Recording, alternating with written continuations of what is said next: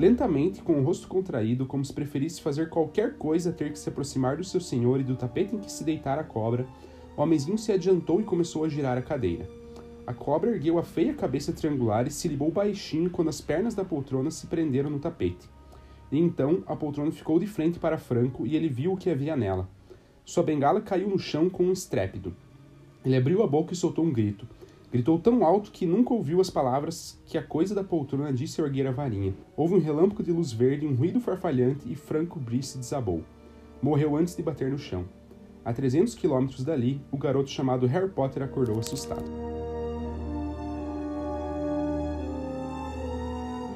Olá, leitoras e leitores, sejam bem-vindos ao Livrologia. Eu sou o Pedro Henrique. Eu sou o TH Magaldi. E como vocês perceberam, Uh, hoje a gente vai falar de Harry Potter mais uma vez. Agora, voltando à nossa leitura coletiva, né, a gente tem, tem combinado né, que a cada primeira e terceira semana do mês a gente vai fala, falar e, e fazer o episódio sobre a leitura coletiva.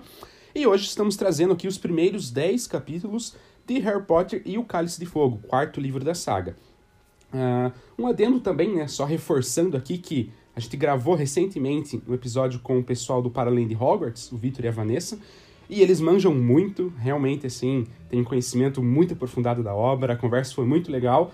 Particularmente para mim, é o melhor episódio que a gente já gravou até então, acho que o Thiago vai concordar comigo. Concordo. E, e realmente ficou bom, assim. É, de, de, novo, eu já falei algumas vezes que a gente tinha gravado ótimos episódios, né? Quando a gente falou de Avatar, quando a gente falou de não sei o quê. Mas isso significa que a Livrologia está crescendo, né? Que a gente tem conseguido bons conteúdos cada vez mais. Isso é muito bom.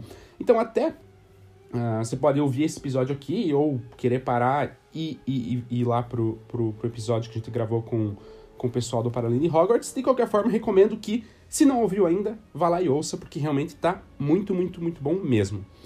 E aqui, como eu falei, hoje vamos trazer Harry Potter e o Cálice de Fogo, um início já diferente, já é um livro que começa bem diferente dos outros, a gente vai conversar mais sobre isso. Mas de qualquer forma, se vocês ouviram o episódio com o Victor e a Vanessa e gostaram e querem ouvir mais de Harry Potter, ou se não ouviram, mas querem continuar acompanhando nossa leitura coletiva, fica com a gente que com certeza vocês vão gostar.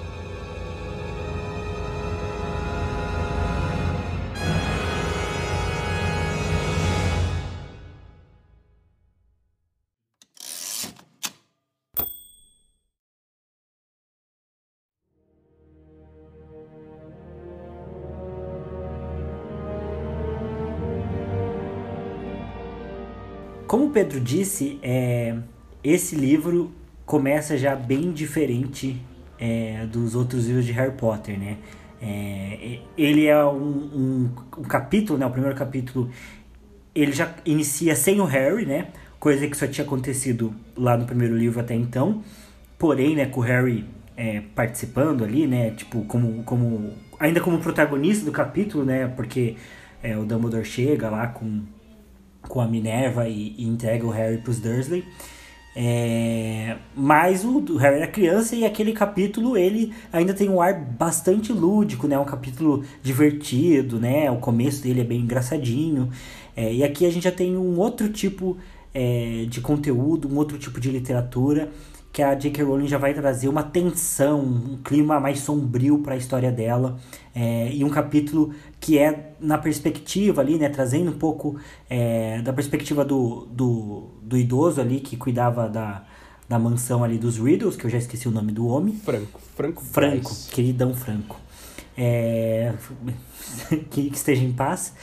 É, e vai mostrar ali um pouco de uma conversa do Voldemort com o Rabicho. Então, realmente um começo bem diferente, bem mais sombrio, é, trazendo já algumas informações, né, que você se é a primeira vez que você estiver lendo, acho que é, é, bem difícil de entender né, o que, que eles tá, estão conversando ali, é, mas depois né, isso vai ser mais explicado lá para frente do livro, né, vai fazer mais sentido.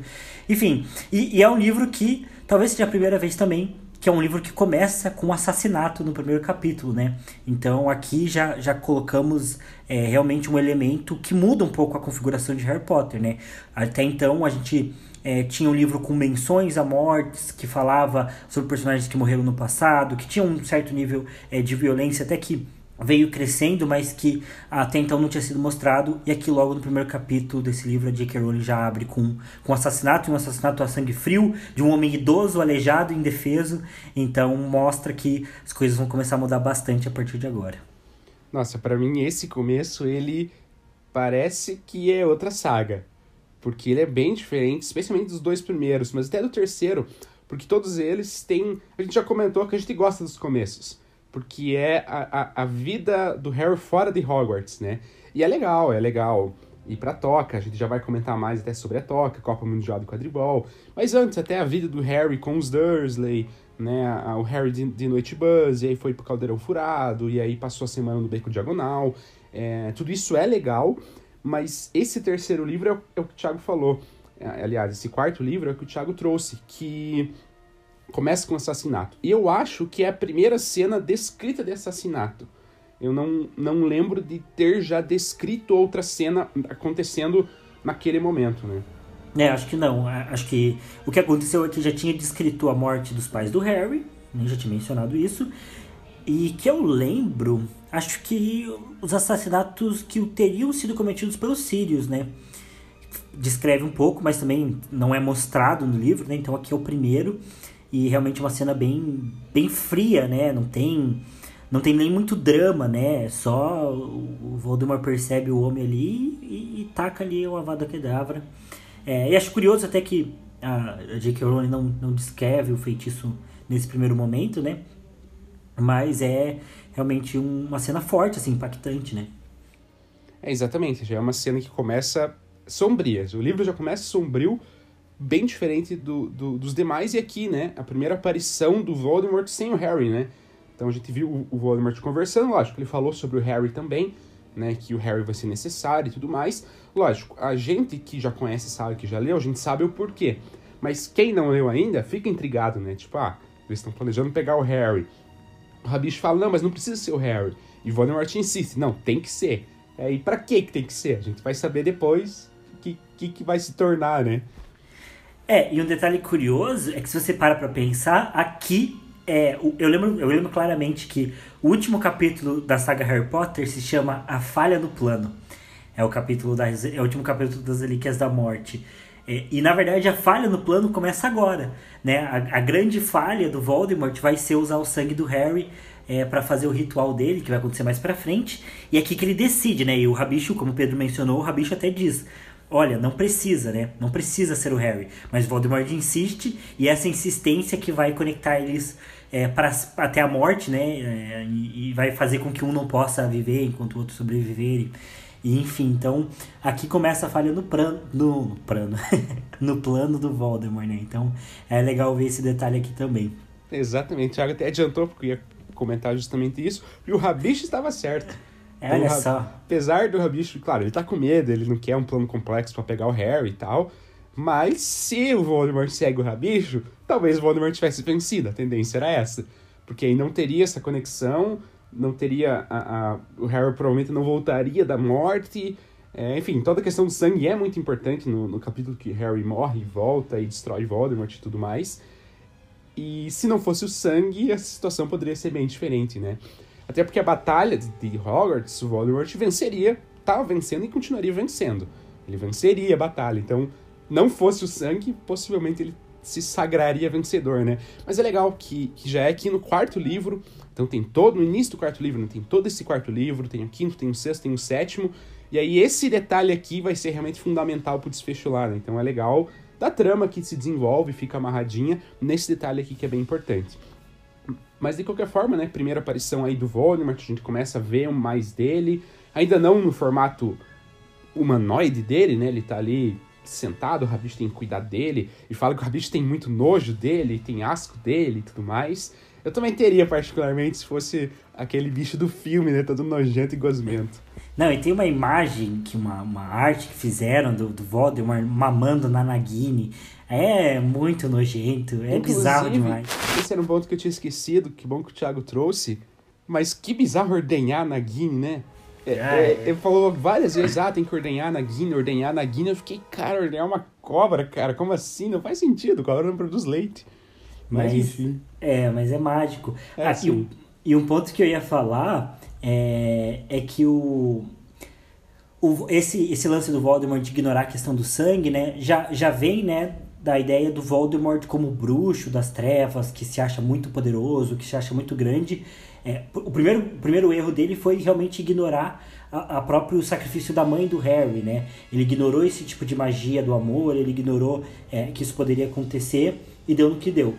E mais uma vez aqui ele está ignorando é, essa mesma magia, os, os, poderes, os efeitos dessa mesma magia, né? O Dumbledore vai falar mais para frente que é, o Voldemort é, realmente é, desdenhava né, desse tipo de, de conhecimento e, e isso foi o que, a, o que venceu ele, né? Isso que deu a brecha para vencer ele. Mas como o Pedro falou, o Rabicho estava certo e, e, em momento algum o Voldemort para para ouvir o Rabicho porque o Voldemort considera o Rabicho inferior, né? Porque o Rabicho é covarde, porque o Rabicho né, é, não é tão forte quanto ele e o Voldemort já coloca ele como inferior, não quer escutar, né? Então é, é essa arrogância né, dos bruxos das trevas, dos bruxos é, supostamente de sangue puro, né, que não é o caso do Voldemort, mas é, dos bruxos que fazem parte, né, ou tentam criar essa, esse senso de, de poder mágico e de elite, ignoram sempre quem eles consideram que está abaixo deles, né, ignoram qualquer tipo de conhecimento que não faça parte é, da, da, né, do que eles consideram importantes ou do que eles têm ali diante deles. Né, então,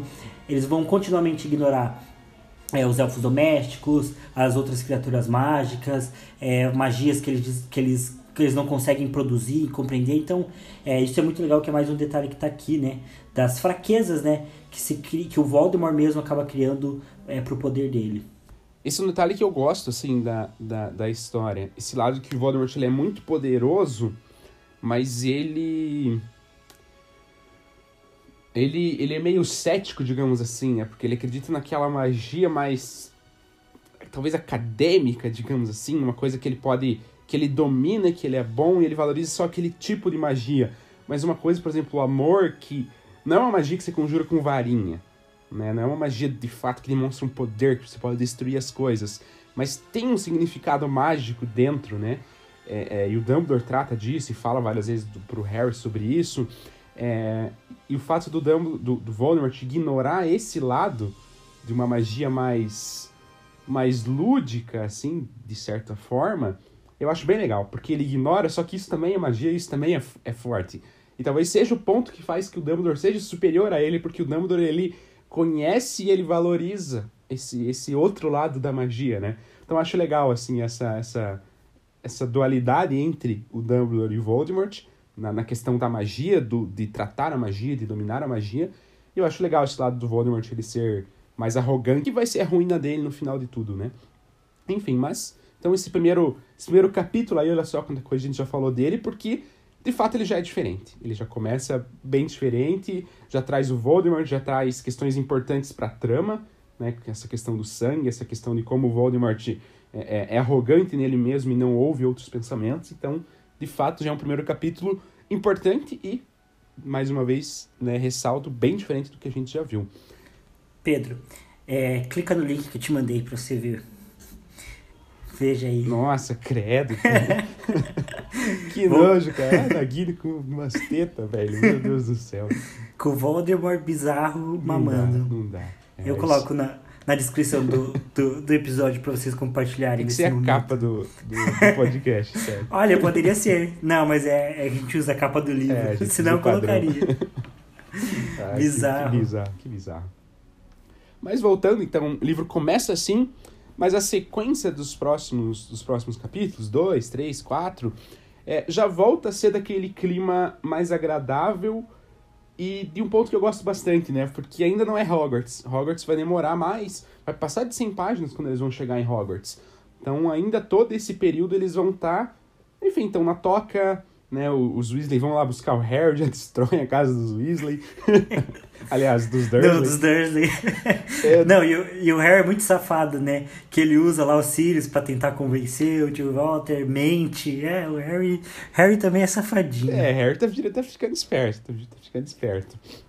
Mais um caso de gordofobia, né? Falando aí do Duda e tudo mais. Ah, de fato. É, esse é o ponto que, que é falha da J.K., né? A gente abordou um pouco no episódio da com Paraline Hogwarts. Não aprofundamos nisso, mas comentamos que é um defeito da obra, né? É... Mas eu gosto de, dessa, dessa interação. E aí o, o, o, Fred e o Jorge deixam lá o caramelo todo zoado, a língua começa a crescer. Enfim, é de fato quase que para quebrar o clima de tensão que foi criado, já vem algumas cenas mais, mais, mais leves. Mas eu, eu gosto muito, assim. Eu gosto que eles vão pra toca. Aí, especialmente esse início aí da Copa Mundial de Quadribol. Cara, como eu gosto, assim. É, é, é realmente muito bom, porque, porque é, o livro convence, assim. O livro, ele passa aquela expectativa por aquele evento. Até, enfim, né? Aí, o Tchau, que gostamos bastante de, de esporte, estamos em uma fase que estamos acompanhando bastante a gente fica justamente nessa expectativa. A gente fica ansioso, pô, hoje à noite vai ter jogo, hoje à noite vai ter jogo e tudo mais, ai, tudo e tal. É, é, e é legal, é bem o que passou ali de, da expectativa das torcidas, tá ali a Irlanda, a Bulgária, tem todo o acampamento e a galera ali. Putz, eu gosto muito desse clima, assim, um grande evento esportivo, nesse caso o quadribol. Então, é, realmente é um ponto que, que eu gosto bastante, assim, desse, desse início. É o clima que passa, porque eu acho que ele de fato é muito real. É um clima que quem curta esporte, quem acompanha, até quem frequenta estádio e tal, certamente sente porque o esporte faz isso mesmo, né? Eu acho legal que a JK consegue trazer a essência do esporte real pro quadribol e passar isso de uma maneira legal, assim, eu particularmente gosto. No terceiro livro eu já, eu já senti durante o jogo. Eu fiquei nervoso pelas partidas da Grifinória, do Harry jogando e tal. E aqui eu fiquei na expectativa, pô, tá chegando o jogo, quero ver o jogo e tudo mais. E o jogo em si já foi legal, né? Irlanda totalmente forte. O Harry falou que era um timaço, que era um quadribol que ele nunca tinha visto. Aí o Krum pega o pomo, faz primeira manobra e derruba o cara da vassoura e tal. Eu acho legal o Krum. O Krum é, é, um personagem legal, assim, nesse, nessa questão do quadribol e tal. Então, assim, Copa Mundial de Quadribol, para mim, é um, um grande destaque desse início, assim, porque eu gosto bastante do clima que fica. É, uma, uma coisa, tem uma coisa que eu não gosto, é, é, que é, é, de gosto mesmo, é, que eu não curto tanto a, a, versão dos livros, né, das roupas dos bruxos, né, porque hum. o livro, os livros dão a entender que os bruxos se vestem de uma maneira muito diferente, Sim. e putz, eu tenho muito forte a visão do filme. Aí quando eles tentam descrever ali que eles, os bruxos usam umas roupas tudo nada a ver, para mim acaba não convencendo, assim, porque eu tenho muito a, a, a perspectiva do filme, que não, não faz tanto essa diferença, né. É, acho que nos, nos, primeiros filmes eu acho que eles tentavam um pouco mais, né? Até porque os primeiros filmes eram adaptações mais, mais fiéis, né? No sentido estético até. Mas a partir do terceiro filme fica. Eles costumam usar roupas de trouxa, né? E, e daí para mim isso acaba se perdendo um pouco. É, mas, em contrapartida, um ponto interessante é que nesse começo de, de, de livro, a J.K. Rowling já apresenta pra gente todos os campeões tribuchos, né? É, não exatamente apresenta os três, né? Porque vai, não, não vai apresentar a Flair, mas quando eles estão indo para a chave do portal é apresentado o Cedrico. Durante a partida a gente conhece o Victor Krum e ela fala sobre as vilas, né? Que são as mascotes da, da Bulgária, né? é, que é a Fleur de la Cor é uma vila também. Então a J.K. Rowling já consegue ali logo nos começos dos primeiros capítulos apresentar pra gente o que vai ser parte do torneio Tribucho, os personagens importantes que ela nunca tinha citado antes, que ela nunca tinha mencionado antes. E outro ponto que eu acho interessante também é que esse vai ser um livro que não vai ter muito quadribol, na verdade, né? Então faz até um certo sentido é, ele, ele abordar, né? é, a Copa Mundial de Quadribol no começo, porque posteriormente não vai ter, né? É, é quadribol das casas, né? Por conta do torneio Tribucho. Oh, esse ponto que o Thiago trouxe eu não nunca tinha parado para pensar, mas é verdade, né? De não ter o quadribol e ela colocar. E faz sentido porque o quadribol é uma marca do, do, do, do dos livros. Em todos os livros vai ter, com exceção do sete. Eu acho que o sete não vai descrever, mas que daí é outro contexto. Mas desde que os personagens estão em Hogwarts, sempre tem quadribol. Então, se nesse não vai ter durante o ano, ela colocou agora. Então, ela manteve a marca até no sexto livro, até no quinto, que já são, né, a questão do Voldemort já está bem mais avançada e tal. No sexto mais avançada, no quinto está avançando. É... Mas ainda assim, no quinto tem, no sexto tem, até com o Rony daí jogando uhum. e tudo mais. Só Weasley é nosso rei. Vai... Exato, Weasley é nosso rei. É, eu gosto desse capítulo. É... Enfim, então, de fato, não tinha pensado nisso e é legal da J.K. ter colocado. É, e até um ponto porque, apesar de não citar a Flair, mas cita a Madame Maxime. Porque quando eles estão fugindo na confusão, eles encontram, ou não é na confusão, acho que é no início, eles encontram alguém da, da, da, da não, acho que é na confusão. Em algum momento ali, da, na Copa Mundial, nos acampamentos, eles encontram um grupo de estrangeiros que estão falando né, em outro idioma, que eles não entendem, mas daí fala, ah, Madame Max, não sei o quê, e daí Hermione comenta, ah, acho que eles são de Borbatons. Uhum. Nem sei se é assim que fala, inclusive. Eu falo Bubatons. Bubatons, pode ser. Enfim, da escola da escola da Flair. Então cita pelo menos a Madame Maxime, que vai ser a, a, a diretora. É, diretora deles e tudo mais. Então, de fato, é um ponto que já se inicia aí apresentando todos os campeões tributos. Nunca tinha reparado nisso, mas é um ponto relevante. E eu, eu fico com uma raivinha, até a última vez que eu tinha lido, eu já tinha ficado também, do pai de Cedrico nesse livro. Porque ele foi muito babaca, cara. Tipo, ah, você é o Harry Potter, ah, o Cedrico falou, falou sobre você que venceu você, isso vai ser muito legal contar né, pros filhos, pros netos e tal. Aí o Cedrico fala, não, mas ele caiu. Daí o pai dele, ah, mas você não caiu, então acho que isso já mostra quem é melhor. Ah, cara, porra, eu fiquei com raiva. Uma pena, campeão. Uma pena que não vai ter neto agora, né? pois é. Aí foi pesado isso. Aí Mas pegou ele é pesado. Ele, é, ele foi babaca. Ele foi babaca. Foi babaca mesmo, é um ponto que me dá, me dá um rancinho. E até falando babaca, né? Aproveitando para não perder a, a linha dos babacas, que já que a gente já mencionou também a confusão, né? É, outra cena bem impactante, bem forte que tem nesse começo de livro são os comensais da morte atacando, né? E, e pelo menos para mim é bem confuso esse começo de livro, né? É, acho que essa é a ideia mesmo, né? De ele ser um pouco confuso, mas logo que o jogo acaba, né? Que o Victor Krum pega o pomo, né? É, inclusive, o Pedro comentou, mas ele pega o pomo e deixa a Irlanda vencer, né? Ele termina o jogo e que ele quer é a glória de pegar o pomo, né? Safado também. Mas é, é massa. É, mas aí os irlandeses estão comemorando e tudo mais, e de repente começa a galera a azucrinar, os comensais a, a tocar o terror, né? E na verdade acho que nem, nem são só comensais da morte, né? Parece que era, é, era uma gangue ali de, de, de bruxos das trevas, né? Eles não eram lá os comensais mais fiéis, porque até quando surge a marca negra no céu, eles, eles debandam, né? Então, quando o negócio fica sério mesmo, né? Eles fogem. Como é essa galera, né? Que a gente sabe bem, eh, os pseudos fascistas aí. É, mas é uma cena bem forte, né? No filme, que, que a gente acaba tendo mais contato, não é tão impactante, né?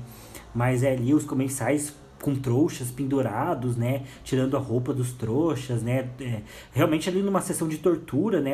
Ar livre, atacando todo mundo, botando fogo nas barracas. É, se você imagina o pânico dessa, dessa situação, é realmente uma parada pesada, né? E enquanto né, o, o Harry, Ron e Hermione estão fugindo ali com, com os outros Weasleys, né? Se deparam com quem? Com o Draco Malfoy sendo babaquinha, dando a entender que o pai dele estava lá, enquanto ele fica ali. É, é uma cena bizarra. E uma das coisas que eu acho bem fortes dessa cena é que o Draco fala que é para eles correrem. Porque se eles chegarem na Hermione, é aquilo que vai acontecer com ela, né? Ele até fala assim, ah, você quer que vejam as suas roupas de baixo, né? Se parar pra pensar, é uma cena bem, tipo, psicótica, assim, bem, bem problemática, né? É um adolescente ameaçando o outro, né? De, de, de deixar a menina, sei lá, nua, semi-nua, enquanto pendura ela no céu, porque ela é uma é, nascida trouxa, né? Então, é, né, já me vem toda a conversa que a gente teve com o Victor e com a Vanessa, porque já tão, já já tá aqui bem evidente, né, essa construção problemática do, do mundo mágico. Isso só me faz dar mais raiva de quem tenta por alguma razão colocar fazer é, chip do, do Draco com Hermione. Gente, quem faz esse tipo de coisa é, leu Harry Potter é, ou não leu, né? Mas conhece Harry Potter só, só por brincadeira, assim, né? Tipo, não, não, não extraiu nada de relevante da saga, né? Porque, cara, tá muito claro ali que o, que o Draco é um, é um, é um racista babaca e, e, ele, ele não gosta da Hermione. Ele não, não é uma história que é um casalzinho em que tem a, a, a protagonista e, e, o, e o Pia, que é bad boy, e ele é meio malvadinho, mas que depois ele mostra que tem bom coração vai se apaixonar por ela. Não, é, é, é, ele está construindo ali um universo em que tem um grupo de pessoas extremamente fascistas e preconceituosas e que elas estão ali para torturar e para matar gente como Hermione. Então não é legal, não é bonitinho. Eu acho até um pouco problemático e errado, né, fazer esse tipo de construção, porque tira toda a profundidade, tira toda a mensagem, né, é, da, da história. E que não é uma mensagem só do livro, né, é uma mensagem que, como a gente falou, né, no, no, no episódio com Paralelo de Hogwarts, é uma mensagem que tem muito reflexo com a nossa vida real, né, então é, é pesado. realmente, concordo plenamente com o Thiago. Não faz sentido é, é, Draco Hermione, porque não é, é o que o Thiago falou, não é uma coisa de adolescente, não é tipo, ah, eles ficam de briguinha boba. Ah, essa situação acontece do Rony a Hermione. Eles ficam de briguinha boba e tudo mais, e no final eles vão ficar juntos. Ainda que não acho que combine, tanto que acho que na Criança Amaldiçoada o Thiago trouxe, né, que acho que eles estão separados, né, quando começa uh, o, o, roteiro lá, é a peça. É, então, de fato, não deu certo e tal, mas acontece, são adolescentes que ficam de picuinha e tudo mais, aí tudo bem. Mas com o Draco não, sabe? O Draco, ele não é uma picuinha com a Hermione, ele tem, de fato, um preconceito, ele é racista com relação a Hermione. É, ele torce para que Hermione morra. Na, na, na, Câmara Secreta ficou claro isso. Ele ficava feliz, ele estava todo alegre, falava que ele andava alegre nos corredores com os ataques que estava tendo, sabe? Ele deseja a morte das pessoas trouxas, das pessoas né, nascidas trouxas, né? Que ele chama de sangue ruim. É, então, assim, é extremamente problemático que ele chipar os dois e, ah, e o Draco e tudo mais. Não faz o menor sentido. E essa cena eu fiquei chocado de novo, porque ela é muito forte deles andando com os trouxas pendurados, a família toda, né? Não é só o cara, a família toda pendurada, e aí as roupas da mulher sendo expostas, e os caras rindo, e, e depois fala que tá girando uns filhos, né? Então, uma criança tá pendurada a 20 metros de altura, toda girando e tudo mais, porque os caras ali estão supostamente se divertindo. É, e um ponto que o Thiago comentou, né, da confusão da cena, é um ponto que eu fico também. Eu fiquei meio em dúvida, porque eu não sei, eu acho que eles, eles estavam ali não pelo Voldemort, né? Eles estavam ali fazendo de fato uma ruaça por qualquer motivo. Mas eu acho que foi plano do Voldemort que tivesse esse ataque ali, né? Eu acho que o Voldemort tinha planejado a exposição da Marca Negra. Porque naquele primeiro diálogo do primeiro capítulo, ele fala, ah, Copa Mundial do Quadribol, Copa Mundial do Quadribol. Mas eu acho que ele estava se referindo à aparição da Marca Negra, que foi conjurada e tudo mais. Não sei se ele estava se referindo a armar uma confusão, até porque quando a marca negra aparece, todos, todos os da confusão fogem. Então eu não sei se tem ligação os dois fatos, eu fiquei um pouco confuso assim. Eu diria que não, eu diria que de fato eles foi eventos independentes. O Voldemort não planejava aquilo e quem fez aquilo não sabe ainda do retorno do Voldemort. Mas eu não, não cravo assim, eu, eu fiquei de fato um pouco na dúvida assim. É, eu acho que é isso, né? Porque ali no livro, né, diferente também do filme, no livro o Voldemort quando tá conversando com o Rabicho, não ainda não tem a presença do Bartol Crouch Jr., né? Então tem esse ponto que eu, eu acho que é nesse momento, ou um momento muito próximo, que o, que o Voldemort é, convence o Bartol Crouch a virar o Moody, entrar no plano dele, né? Acho que é meio que aí, e aí a marca negra é mostrada como início desse plano, né? É, mas quem estava fazendo a ruaça, o Lúcio Malfoy e, e os outros babaquinhas, estavam fazendo porque são babacas e quiseram mostrar ali que, ai, a gente ainda acredita. Foi uma manifestação de domingo ali dos, dos Minions, né? Fazendo bosta. É, então, enfim, não, eles estavam fazendo ali sem, sem realmente saber que o Voldemort tinha voltado, sem ter todo é, um plano e planejamento, né? É, o que também mostra, né, como como o Vitor né, e a Vanessa comentaram com a gente, né, um certo desgoverno e despreparo do Ministério da Magia para lidar com esse tipo de situação, né? É, e, e, posteriormente acredito que não vai ter nenhuma reação, não vai ter, não vai ser falado de nenhum tipo de investigação intensa para ver o que, o que aconteceu, né? É, foi um caso de que eles se aproveitaram ali da, da bagunça, da desordem da Copa para para tentar espalhar o caos e, e, a ideologia problemática deles ali é, e que acabaram sendo surpreendidos, né? Com, com, com a marca negra. E que dá a entender também que a marca negra não é um feitiço simples de ser conjurado, não é uma parada fácil de, de ser conjurada e, e que não é. Só alguns sabiam como conjurar a marca negra, né? Então, realmente é um indício forte de que o Voldemort, de alguma forma, estava presente lá, né? Um seguidor muito leal a ele, né? Então. Enfim, é, eu acho que o que fazia parte do plano do Voldemort era a conjurar a marca negra e acho que usar o Wink, né? Acho que isso que fazia parte do plano dele. É, eu fiquei, fiquei com essa impressão, mas ele não é exatamente claro esse começo de livro, né? É, mas é impressionante, né, como, como esse, esse, esse tipo de gente, né, é, gosta, assim, de, de se mostrar, né? Tipo, ali eles, ah, vamos aqui pegar o trouxa, que a gente é fodão, a gente é do mal. Em geral, as pessoas gostam, né? Só ver o. o tendo exemplos até do, do governo Bolsonaro, né? Ah, o, o Weintraub, né, quando divulgou o vídeo lá, que era muito parecido com o vídeo ah, ah, do, do do nazismo, acho que era até do próprio ministro, né, do, do Goebbels lá, um vídeo muito parecido. É, é, aí, recentemente, outro deputado lá que fez o gesto da supremacia branca durante, durante uma, uma sessão lá na Câmara e tudo mais. É, então, assim, esse, essas pessoas, elas gostam, assim, né, de... Ah, olha como eu sou... Eu sou, eu sou do mal, e olha o que eu tô fazendo, fazendo uma analogia a isso e tal. Eu acho bizarro, eu acho que são todos muito babaquinhas e muito escrotos. É, e assim como os seguidores ali do, do os pseudo-seguidores do Voldemort, quando aperta, desmente, né? Quando a parte fala, não, não é bem assim, foi tirado do contexto, não é bem isso que aconteceu, era outra coisa, era outro símbolo, é, vocês estão interpretando mal, nunca tem coragem de, de assumir mesmo né, o que fez, né? É, é, é bizarro, né? É, enfim, né? É triste demais também, é triste, né? Porque, porque ainda no caso de Harry Potter, né, são, são pessoas que, que ainda usam máscara, né? Ainda tem a a paturra de esconder o rosto, pelo menos, né? E não são pessoas é, públicas, né? É, enquanto aqui no Brasil a gente já está numa situação que as pessoas públicas tão, fazem esse tipo de coisa e saem né, impunes, ilesas. Ou quase isso, né? Enfim, então é, é terrível. É terrível. A situação de Harry Potter já é ruim, mas a gente vive uma realidade pior, porque é realidade e a gente não vê tanta perspectiva de melhora. Torcemos aí por esse super impeachment, vamos ver o que rola. Mas enfim. Uh, outro ponto que eu ia comentar nessa, nessa, nessa fala do Thiago é justamente do despreparo do ministério, né? Eu acho que o ministério ele é muito bagunçado. Ele foi muito despreparado na organização, ele não conseguiu pegar uh, uh, os comensais ali que estavam fazendo a ruaça, ficou toda uma zona e tudo mais. É...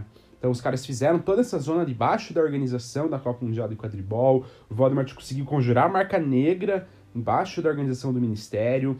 E até um outro ponto é que eu acho muito bizarro que o ministério seja tão despreparado para lidar com os trouxas. Tipo, gente do próprio ministério vestida toda zoada e tudo mais. Tipo, não poderia ter de fato um, um controle sério do ministério que saiba, que conheça a cultura trouxa, que eles não conhecem. Não sabe lidar com o dinheiro, não sabe nada eu acho, eu acho meio bizarro, assim, que o Ministério ele realmente não, não se prepara para lidar com essas situações. Eu acho, sempre achei bizarro no livro, né, mas aqui fica, nos livros, na saga como um todo, mas aqui que fica bem forte, né, o quão, o quão distante eles são do mundo dos trouxas, né, e até gera todas essas bagunças e tudo mais. É, é que é bizarro, porque o universo de Harry Potter é um universo que, por um lado, eles têm certos tipos de avanços, né, é, e, e, de algumas situações né, que são interessantes, então eles conseguem fazer as coisas de uma forma muito fácil, muito prática por conta da magia. Mas por outro lado, eles são extremamente conservadores, né? Eles são extremamente. É, o que a gente comentou também ali, comparando de Hogwarts, da questão de Azkaban, né? Que é uma prisão. Que é, tipo, sei lá, uma prisão bem medieval, né? É um conceito de, de, de sistema judiciário bem medieval. É, porque mostra que os bruxos têm uma visão bem conservadora, né? É, e essa questão de, de tratamento com os trouxas eu acho que é mais um exemplo mesmo, né? Eles são bem conservadores, eles não conseguem lidar com os trouxas, eles não conseguem ir atrás, mas eu acho que a explicação disso é, é justamente esse lado do preconceito mesmo, né? Porque é, é a existe uma matéria em Hogwarts, né, do, do estudo dos trouxas, e além de eu acho que ela é pouco valorizada, o Voldemort, quando vai assumir o poder, é a primeira coisa que ele vai fazer é acabar com essa matéria.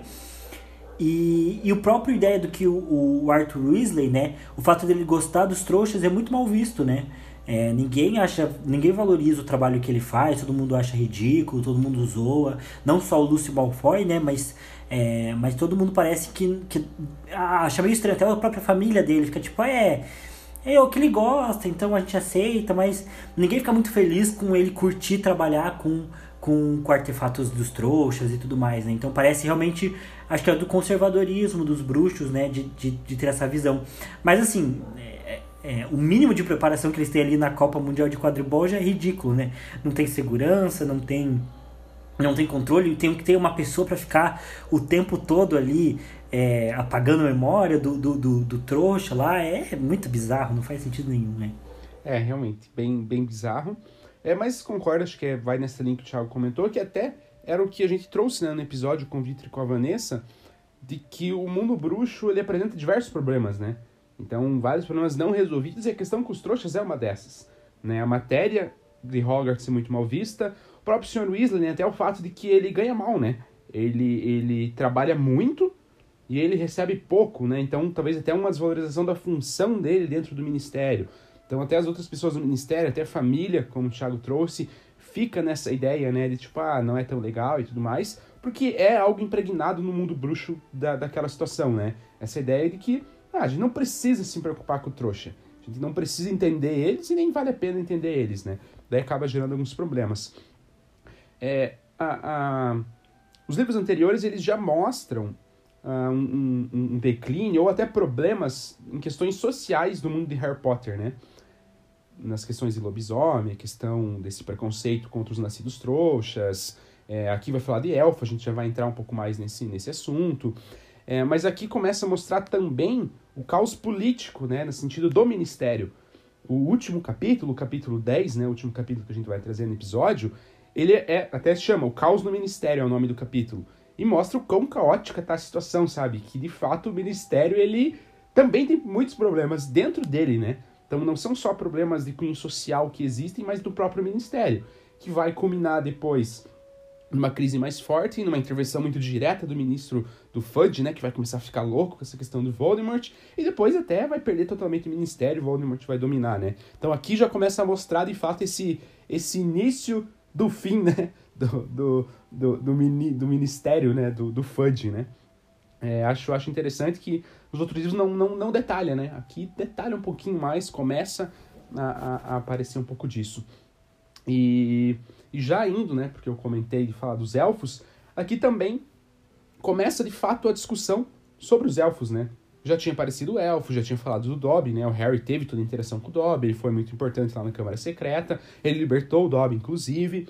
Mas aqui começa essa discussão social sobre os, os elfos, né? Justamente com a figura da Hermione, é ela quem se importa. Então, quando eles estão lá no camarote para assistir o jogo, ela já fica incomodada porque a Winx está lá, ela não gosta de estar tá lá, mas ela é obrigada a estar lá, porque ela de fato é uma escrava, né? Então ela tem que estar lá. Depois, quando tem todo o um encontro, a forma como tratam ela, como querem interrogar ela, e o Bartô né, vai falar que vai demitir ela e tudo mais, demitir. Não, não deveria se chamar demissão, porque demissão parece que, ah, estou né, um funcionário, eu estou demitindo. Ali é um escravo, né? Então ela libertou a, a, a, a Winx, né? E vai aprofundar porque eu acho que essa discussão ela é bem, bem relevante, bem profunda, né? Porque tem os dois lados. Tem o lado da Hermione, que está olhando como os bruxos tratam e está questionando. Só que essas questões estão tão impregnadas que o próprio elfo, ele não se vê de outra forma, né? Tudo bem, o Dobby ficou livre. O Dobby, ele, ele é um progressista, digamos assim, né? Dentro dos elfos. Mas, mas a Winx, ela fala, não, isso é... O elfo não foi feito para isso, o elfo não tem que se divertir e tudo mais. Então aí vai ter vai ter esse embate entre as duas entre as duas visões, né? E acho que dá uma discussão profunda justamente por isso, porque tem os dois lados, né? E, e, e, e é uma situação até acho que é um problema tão profundo quanto o, o, o, machismo, por exemplo, na nossa sociedade, né? Que tem muita mulher que é machista. Tem muita mulher que é extremamente machista, que vai contra os movimentos e que mesmo sendo ela quem sofre com aquilo, ela, ela aceita aquela situação porque foi imposta para ela. Talvez muito parecido com a questão do, dos elfos, né? De que é uma situação imposta para eles desde sempre. Então o próprio elfo aceita aquilo e tudo mais. Enfim, eu acho que o livro vai abordar mais, a gente vai provavelmente falar mais nos próximos. Esse, esse, esse livro vai render, eu acho que três ou quatro episódios, inclusive, ele vai ser bem maior. É, a gente vai falar outras vezes, porque isso vai ser mais quente em outros pontos do livro. Mas eu acho que já vale a gente começar a conversar aqui, porque já é introduzido aqui, né? Eu acho que já é relevante desde, desde, desde agora. É, bom, eu vou deixar para comentar mais sobre isso depois, pra gente não se estender muito aqui do que o Pedro trouxe, até porque a, a, a, aqui até nesses 10 primeiros capítulos a Hermione ainda nem, nem realmente começou com o Fale, né? Ela vai fazer isso mais pra frente quando ela descobre que tem elfos domésticos em Hogwarts, né? É, mas depois a gente pode comentar mais sobre isso, até pode ser um tópico central, né, do nosso próximo, do nosso próximo episódio. Mas um ponto que daí o Pedro me lembrou aqui, que eu acho que particularmente não tem machismo no mundo bruxo, né? É, e eu tenho essa teoria, né? Primeiro porque eu acho que na, na saga não tem nenhum caso, assim, é, evidente de machismo, né? É, eu não lembro, pelo menos. E eu acho que o que justifica e o que é, fomenta a minha teoria de que é, não tem machismo no mundo bruxo, é porque nesse universo as mulheres têm tanto tanto poder contra os homens, né? Naturalmente, né? Porque eu acho. é um bom exemplo, inclusive. É, né? Que é bem dividido, né? É, mas é que eu acho que o machismo, provavelmente, né? Como, como sociedade, acho que ele começa pelo domínio do homem pela força, né? Da mulher, né? Acho que o homem começa a dominar a sociedade a partir da força mesmo, né? Obrigando é, as mulheres a seguir a vontade deles ou, enfim, é, realmente ele, de uma forma primitiva lá nos nos, nos tempos neolíticos e paleolíticos, provavelmente ele forçava a mulher a fazer as coisas realmente pela força, né? É, isso foi continuamente sendo é, é valorizado para os homens, né, manter a força, enquanto eles iam brigando as mulheres a manter uma posição mais submissa e assumir tarefas que eles não queriam fazer, né, que eles não queriam cumprir. É, sem contar, enfim, das dificuldades naturais que a mulher tem, né, porque se o homem e a mulher transam lá no período paleolítico neolítico, o homem sai e fica tranquilo, a mulher engravida, né? Isso já querendo ou não vai trazer uma série de problemáticas para a mulher, né? A mulher tem seus ciclos menstruais e tudo mais, a mulher sofre com cólica todo mês, então são problemas que o homem não tem, então meio que ele tá fisicamente é, mais apto mais tempo, né, do, do mês, né? Com menos problemas, né? É, no, no, no versão natural, né? É, e aqui no mundo da magia, apesar de ter isso também, mas eu acho que os homens não conseguem dominar as mulheres pela força aqui, né? Eles não têm como ameaçar elas, né?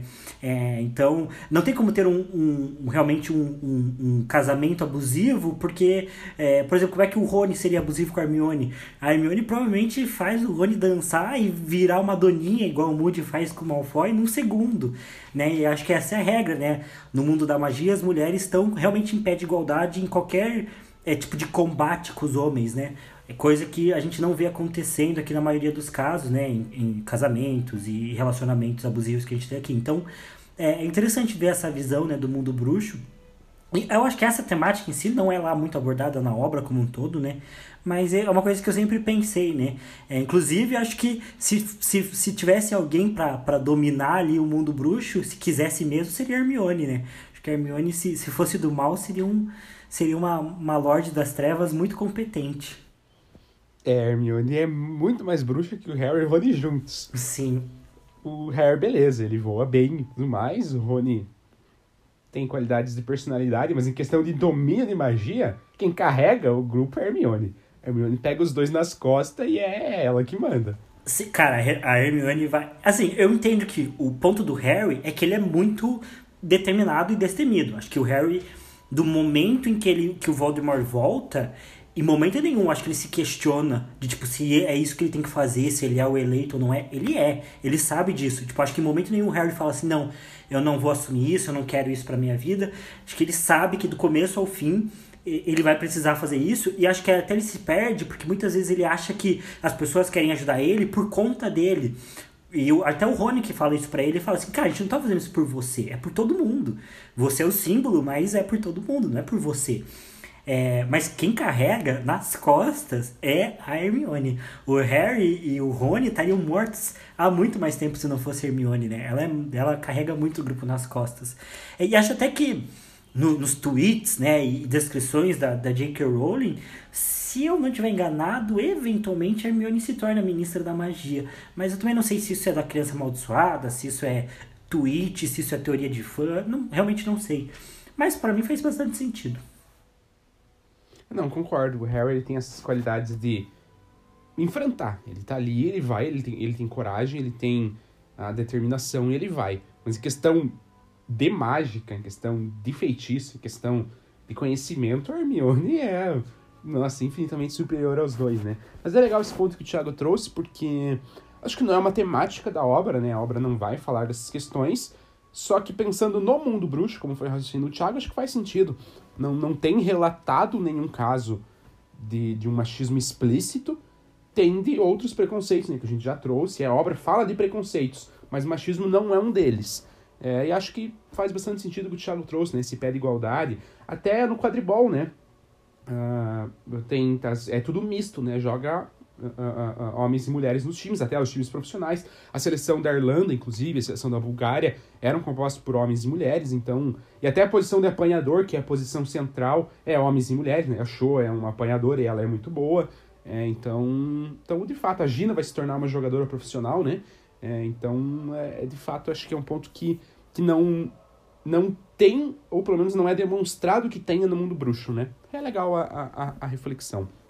É, e aí, um, um, último ponto aí da discussão, antes da gente é, é, finalizar da nossa forma padrão, é, é que eu achei interessante, né? Tem um ponto que, eu, que me chamou atenção e eu quis trazer. É, nada assim super profundo, mas é mais uma coincidência entre o Harry e Voldemort, né? Das inúmeras. É porque é a varinha do Harry que conjura a marca negra, né? Então, depois de tanto tempo, depois do Voldemort ter caído pro Harry, é a varinha do Harry que vai sinalizar publicamente a volta do Voldemort, né? É, e não foi, não foi planejado, né? Ou, ou, acho que não, acho que não foi. Acho que não, é. Não. A, varinha do Harry caiu, a Winx achou e aí o Bartol Crouch pegou provavelmente é, a dele. Eu acho que ela meio que rouba a varinha do Harry, na verdade, né? É, acho que não, talvez não tenha sido planejado pegar a do Harry, mas ela rouba do Harry. É, como eu falei, é confuso esse começo de capítulo. Essa pilha da varinha, pra mim, é o que é mais confuso. É, ele vai, acho que detalha melhor depois todo o plano do Bartol usando a Winx. É, vai detalhar porque, porque vai ter a mãe do Bartol Crouch envolvida, ajudando e tudo mais. Então depois detalha mais, a gente vai poder confirmar. É, mas acho que não era intencional pegar a do Harry. Aconteceu. Então aí de fato foi uma coincidência mesmo, né? Todas as outras semelhanças, em geral, elas têm um, um porquê, né? É, é porque o, o, o, feitiço do Voldemort no Harry, que dividiu a alma do Harry, aliás, dividiu a alma dele, ficou no Harry, então vai trazer a, coincidência e semelhança entre os dois. O sangue usado do Harry vai ter uma ligação a mais nos dois, mas esse ponto foi de fato uma coincidência.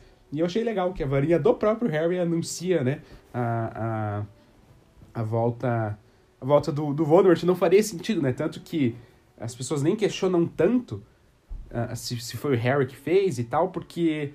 Porque. Acho que o Sr. Weasley fala, né? Cara, esse aqui é o Harry Potter. Você acha que ele ia conjurar a marca negra, cara? Aí todo mundo, ah, é verdade. Então as pessoas nem.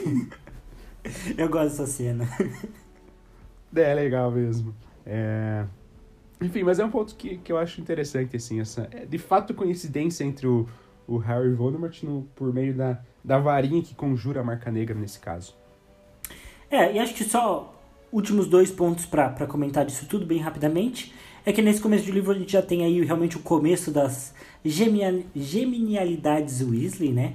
É, que vai ser a loja ali do Fred e do George. Então, é aqui que a gente começa a ver eles produzindo os, o, o, né, as, as, as brincadeiras, né, as, os, os doces, é, as, os objetos mágicos de brinquedo e tudo mais. Acho isso legal.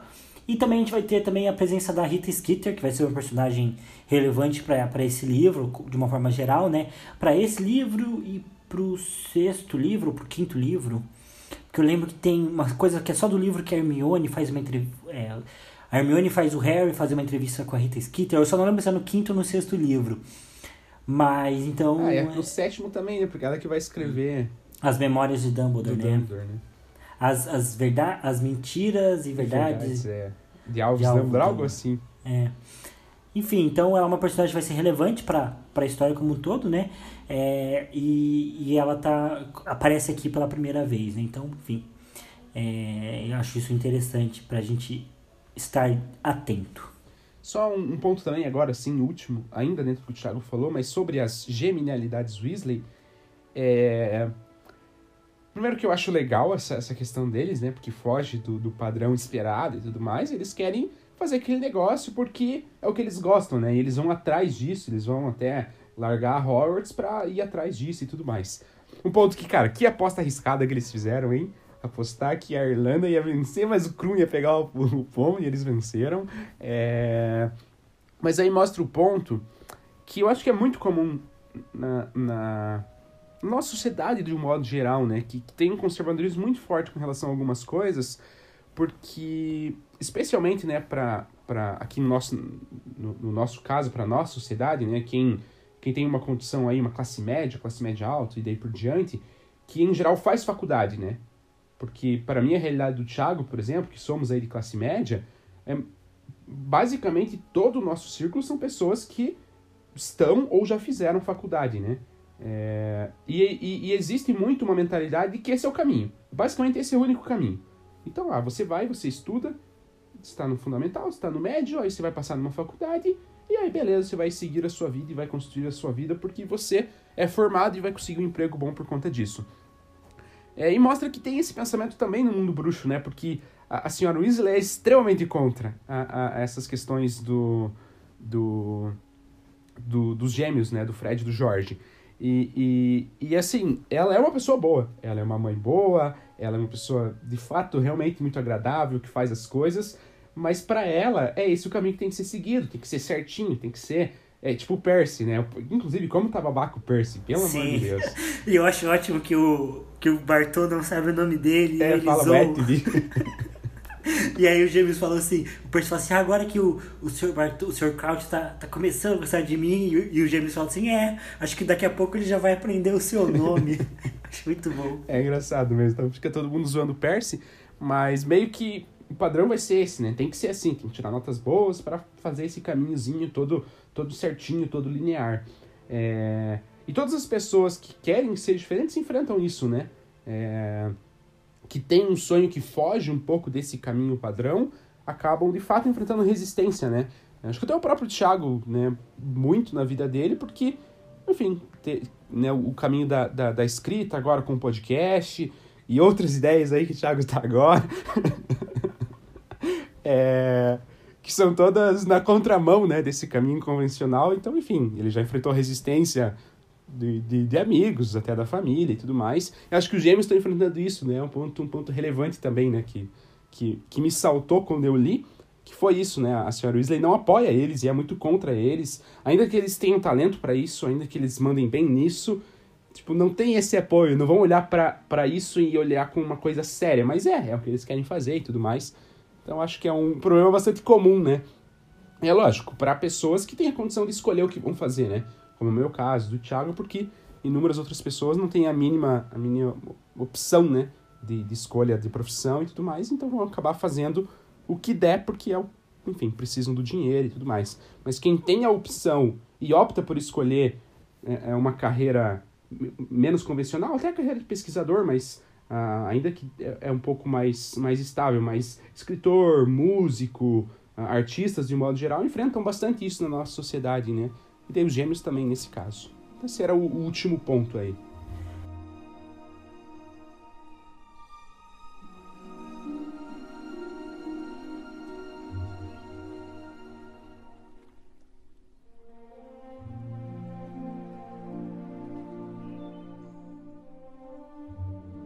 Bom, então acho que a gente bateu aí os principais pontos que a gente queria é, comentar. Eu tenho um. Eu procurei, gente, eu procurei teorias, mas é mais difícil encontrar teorias é, do que parece. Até porque. Putz, eu, eu vi um vídeo de um cara falando assim: ah, principais teorias de Harry Potter. É um cara que não é canal de Harry Potter. Primeiro que vê gente. Quando você é muito fã de alguma coisa e você vê gente que não é tão fã falando daquilo, é um saco. Você já fica bravo. E aí o cara tinha um ar meio infantil, assim, eram aqueles canais que, que é meio para criança, assim, sei lá. Então o cara tinha todo um jeito pomposo de falar, nossa, eu vi o vídeo é, duas vezes acelerado e me irritou bastante. Então, tentei. Mas, enquanto a gente gravava aqui, eu lembrei de uma teoria que eu acho muito legal. Que eu acho que a gente já, talvez até tenha mencionado em algum momento aqui do podcast, mas é que tem um fã que uma vez teorizou que a Rita Skeeter, ela na verdade é a J.K. Rowling né? Que a J.K. Rowling era uma pessoa do mundo bruxo, mas uma pessoa muito mal vista lá, justamente por fazer muitas fofocas, por contar muitas mentiras e tudo mais. E ela ficou meio, não, não exatamente talvez expulsa, né, da, da sociedade mágica, mas é, tem muita resistência contra ela, né, dentro da comunidade mágica. E por conta disso, para sobreviver, ela veio pro mundo trouxa, né? É, abnegou ali, né? Da, de, da convivência com, com, com, o mundo mágico e escreveu a história do, do Harry Potter, que foi a história que ela conheceu, né? E, e é a história do tempo dela que marcou a, a carreira dela. Escreveu e publicou os livros como se fosse ficção. É uma teoria de fã, né? É, é né? Não é nenhuma teoria da saga em si, mas eu acho legal essa teoria porque, porque combina, porque nos livros, nos filmes, pelo menos, eles pegaram uma atriz loira, né? Uma mulher mais velha, loira, não sei o que, que de certa forma combina um pouco com, com o perfil assim da J.K. Rowling, então acho engraçado, assim, eu gosto dessa teoria. É, se eu tivesse contato com ela quando eu era criança, eu ia acreditar super. É, não, não quero entrar em detalhes aqui pra gente refutar a teoria, mas eu gostei. E justamente porque eu gostei, que eu prefiro manter como de fato uma teoria, porque é legal mesmo, né? Nunca tinha, tinha ouvido sobre. Mas, ah, legal de fato, né? Da, da, da, da Rita.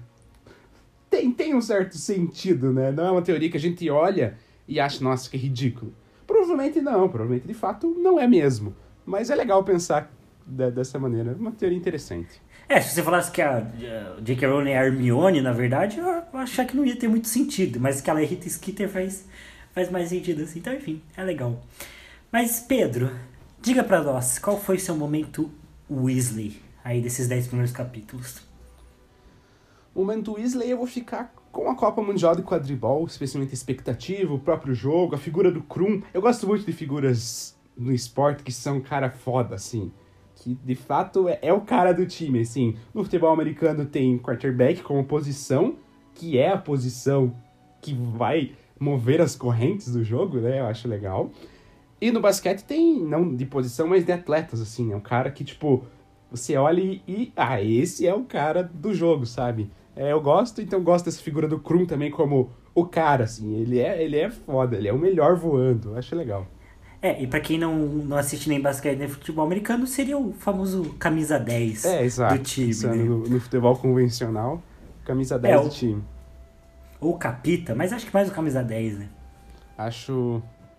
Acho legal, mas fico pro clima como um todo, a Copa como um todo, seria o meu, o meu momento Weasley aí desses, desses primeiros desses primeiros 10 capítulos.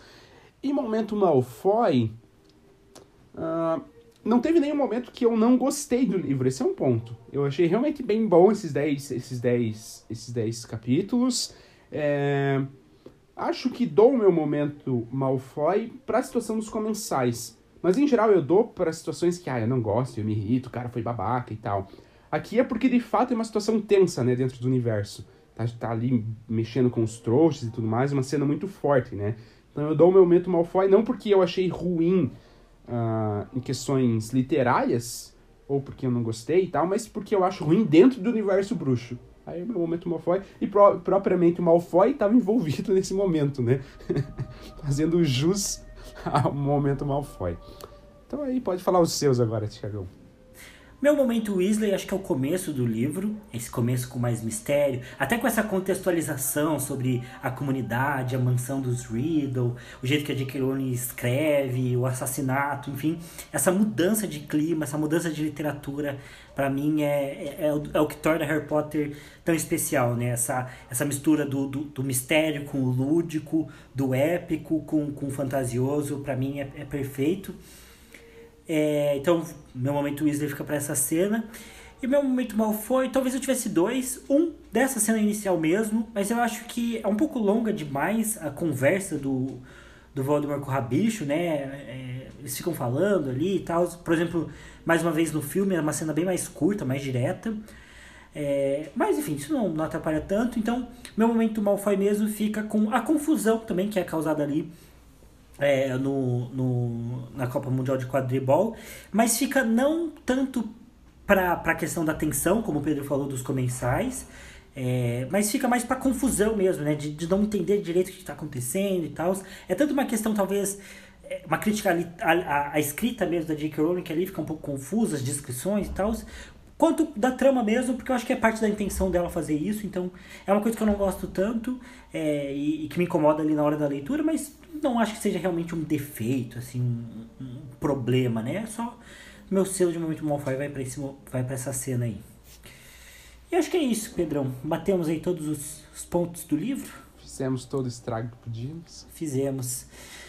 É, então tá, pessoal. Então a gente vai encerrando por aqui. É, eu ia falar que a gente ia fechar antes de uma hora, mas não. É, mas na verdade acho que vai ficar com menos de uma hora o, o final. Mas então encerramos por aqui nosso episódio. É, mais uma vez aí agradecemos é, a, a Milena Stephanie que nos ajuda aí com, com as artes né, de, de capa, né? E com, enfim, com a identidade visual geral do, do Livrologia. Também o André Matti, que faz as trilhas é, originais também aí para os episódios. É, e se você, né, que tá aqui ouvindo, acompanhando a saga, a gente também agradece muito é, por todo mundo que gosta aí do nosso conteúdo, enfim, e tá curtindo, né? Se você veio também por conta do Paralém de Hogwarts, seja muito bem-vindo. Aqui a gente vai ter muito conteúdo sobre Harry Potter sempre, é, mas também sobre outros assuntos, se você gostar também, né? A gente fala sobre literatura no geral, vamos falar também mais sobre filmes no futuro, sobre séries, jogos, falamos já bastante sobre animes e, e animações como um todo. Então seja muito bem-vindo. Se você tiver alguma crítica, alguma sugestão ou recomendação, pode nos mandar lá no nosso Instagram, que é o podcastlivrologia, ou também pelo nosso e-mail, que é o podcastlivrologia.gmail.com. Na descrição tem esses links, tem os links úteis, vai ter a imagem do Voldemort mamando na Nagini, que é bizarríssima, é, e vai ter, ter também o Instagram do Pedro e o meu Instagram pessoal, se você quiser seguir a gente, seja muito bem-vindo também. E acho que é isso. Então, é, na semana que vem não sei qual que vai ser o, episódio. é uma surpresa. É uma surpresa, um segredo pra gente também. É, e é isso. Obrigado por, por nos ouvir até aqui. E até mais. Até. Tchau.